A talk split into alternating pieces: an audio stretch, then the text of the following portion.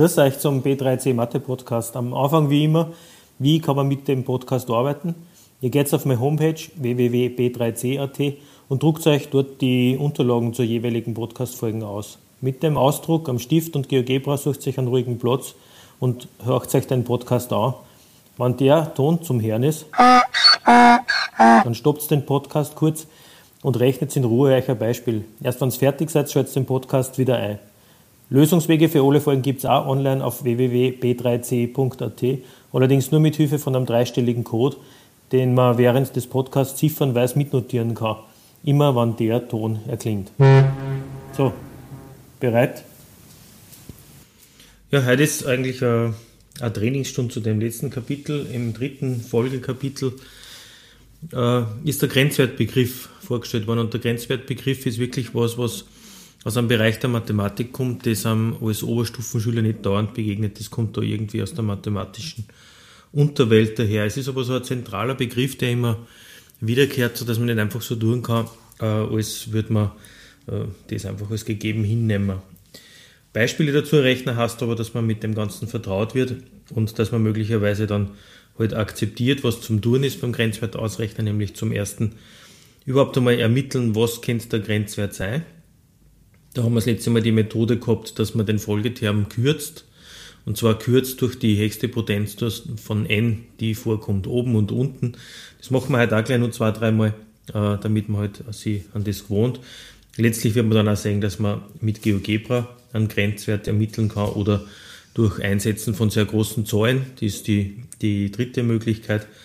Ähm, wann ein Grenzwert einmal als wahrscheinlich erscheint, dann ist der nächste Schritt der, dass man den Beweis antritt, dass man beweist, dass tatsächlich äh, die Zahl, die man gefunden hat, der Grenzwert ist. Und das funktioniert eben so, dass man, ich muss zurückleichten auf die letzte Podcast-Folge, äh, dass man ein Epsilon erfindet, ein Epsilon, ähm, das ein sehr kleiner Wert ist.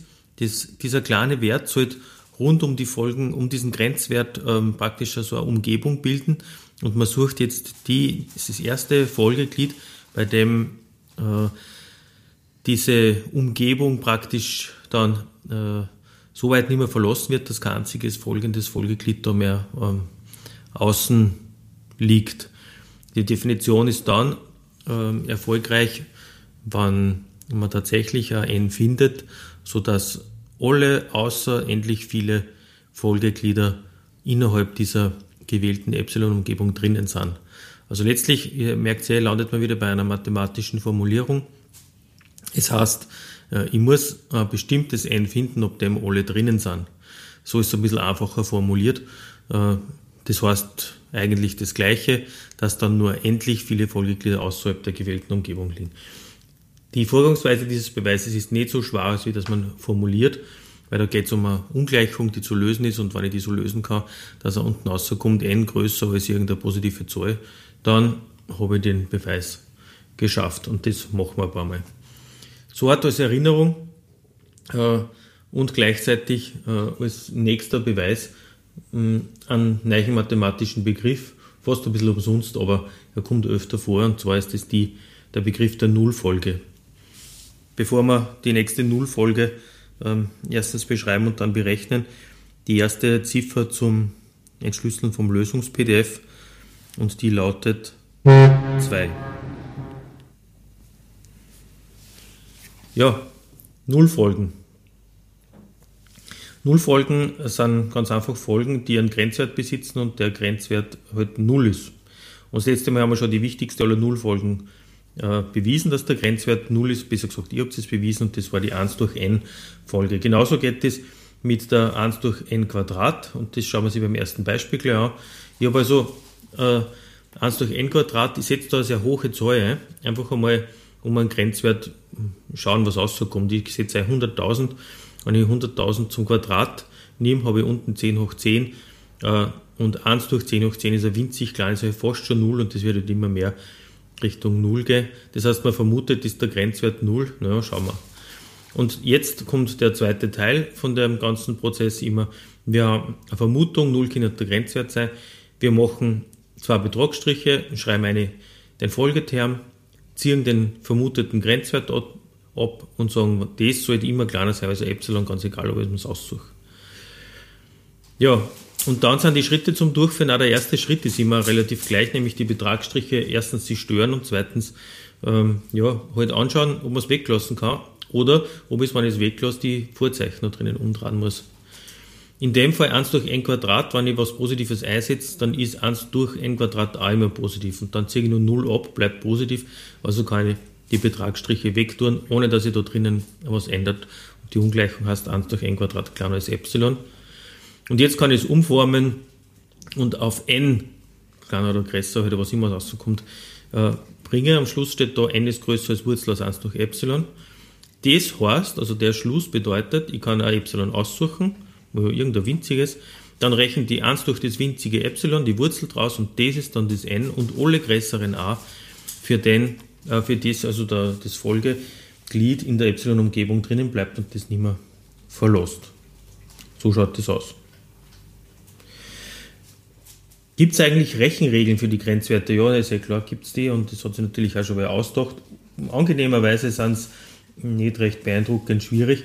Äh, es ist ein bisschen so wie Klammern auflösen.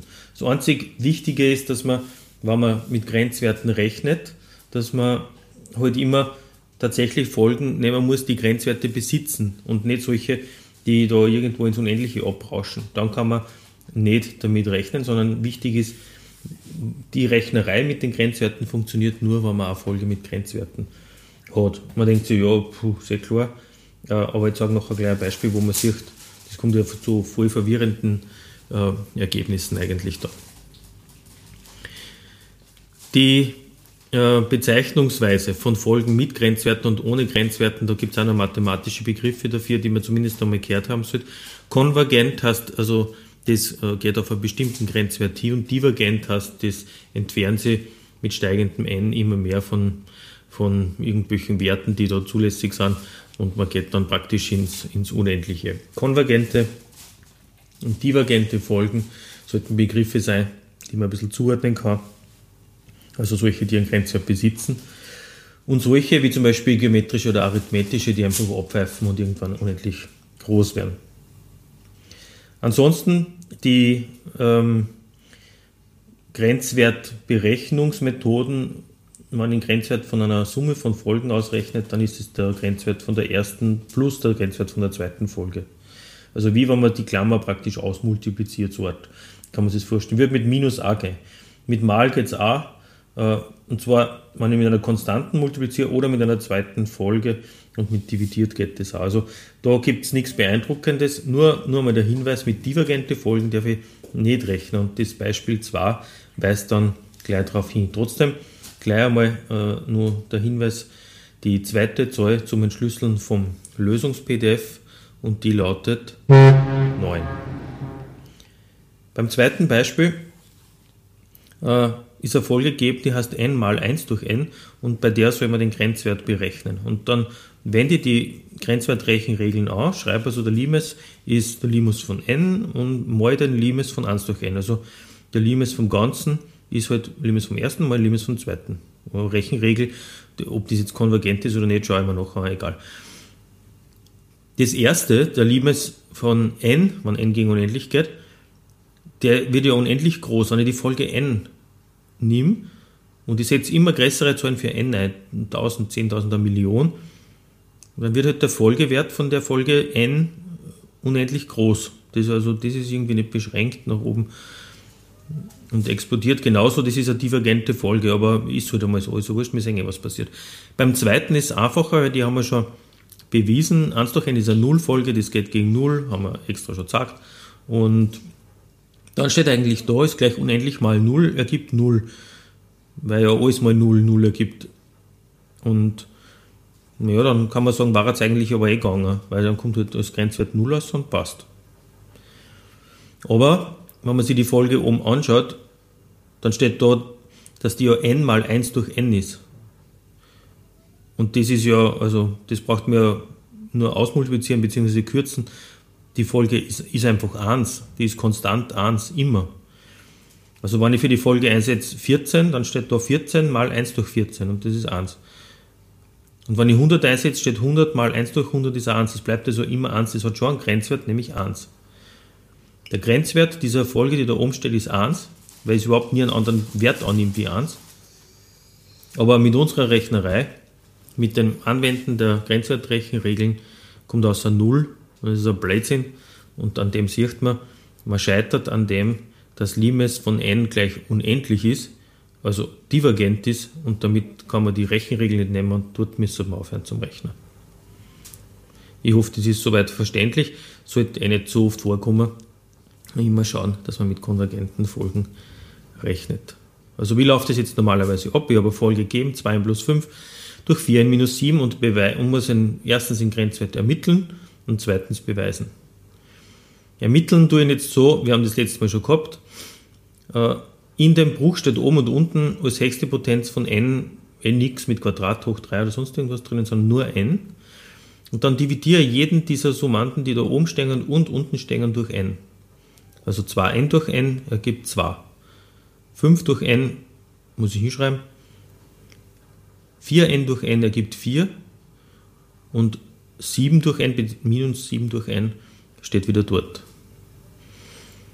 Jetzt wende die Rechenregeln an und zirk den Limes da oben und unten und überall eine. Also schreibe überall den Limes vor dem 2er, vor dem 5 durch n, äh, vor 7 durch n und so weiter und kriege dann am Schluss außer, dass das ähm,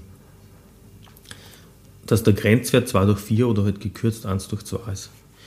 Das soll der Grenzwert sein. Jetzt kommt der zweite Teil, der Beweis, dass also in Betragsstrichen angeführt der Folgeterm minus dem vermuteten Grenzwert im Betragsstrichen immer kleiner sein muss als die gewählte Umgebung. Das ist ein bisschen eine Rechnerei. Der erste Schritt dieser Rechnerei, auf den möchte ich hinweisen, das andere kann man sich schrittweise anschauen, das ist nur ein Multiplizieren auf gleichen Nenner bringen und so weiter. Aber der erste Schritt heißt, kann ich die Betragsstriche einfach weglassen. Und da ist eine gute Methode, dass man sich anschaut, ich setze einfach ein großes N ein, weil für mich geht es ja um die großen N, die irgendwann da praktisch auftreten. Und wenn ich das große N einsetze, steht dann was Positives da innerhalb der Betragsstriche oder was Negatives. Wenn das da drinnen was rauskommt positiv ist, dann lasse ich die Striche einfach weg, weil dann passiert eh nichts. Und wenn was Negatives sagt, müsste ich die zwei Vorzeichen, die da stehen, umdrehen. Bei dem Beispiel noch nicht. Da drin, die Berechnung ergibt, kommt was Positives außer, wenn ich für n gleich 100.000 einsetze und damit lasse ich die Betragsstriche weg und rechne einfach so weiter. Am Schluss steht, n muss größer sein als ein Viertel mal Klammer auf und so weiter. Ich kann also Epsilon wieder nehmen, erfinden sozusagen, einsetzen und ich kriege eine Untergrenze fürs n außer, ob dem es dann immer kütt. Damit ist bewiesen, dass ein halb der Grenzwert für diese Folge ist. Das nächste Beispiel ist jetzt für euch. Ihr solltet jetzt probieren, das genau gleich rechnen und ja, gibt außer dem Folgeterm zum Anschauen nichts, was neu ist, geht also sofort los. Der nächste Punkt ist natürlich, dass man Grenzwerte mit GeoGebra findet. Ja, einfach. Ähm, dann kann man sich das Kürzen da sparen oder man kann es geschwind überprüfen, ob man es eh nicht verdaut hat. Der Grenzwertbefehl ist genauso einfach wie die Sachen in GeoGebra halt immer sind. Ich schreibe bei Grenzwert den Folgeterm und äh, wohin sich das n entwickeln soll, also noch unendlich, das ist ein Sonderzeichen, das man findet bei der Eingabetastatur von GeoGebra und ich kriege die Lösung außer. Ich kriege nicht außer den Beweis, aber ich kriege einmal den geschätzten Grenzwert aus und das ist nicht unpraktisch. Zum Beispiel auch beim nächsten Beispiel, da wird man schon ein bisschen herumrechnen, bis man soweit ist. Der Grenzwert ähm, ist schnell ausgerechnet, wenn man GeoGebra verwendet. Also probiert das gleich einmal aus, das einzugeben in GeoGebra und geht schon wieder los.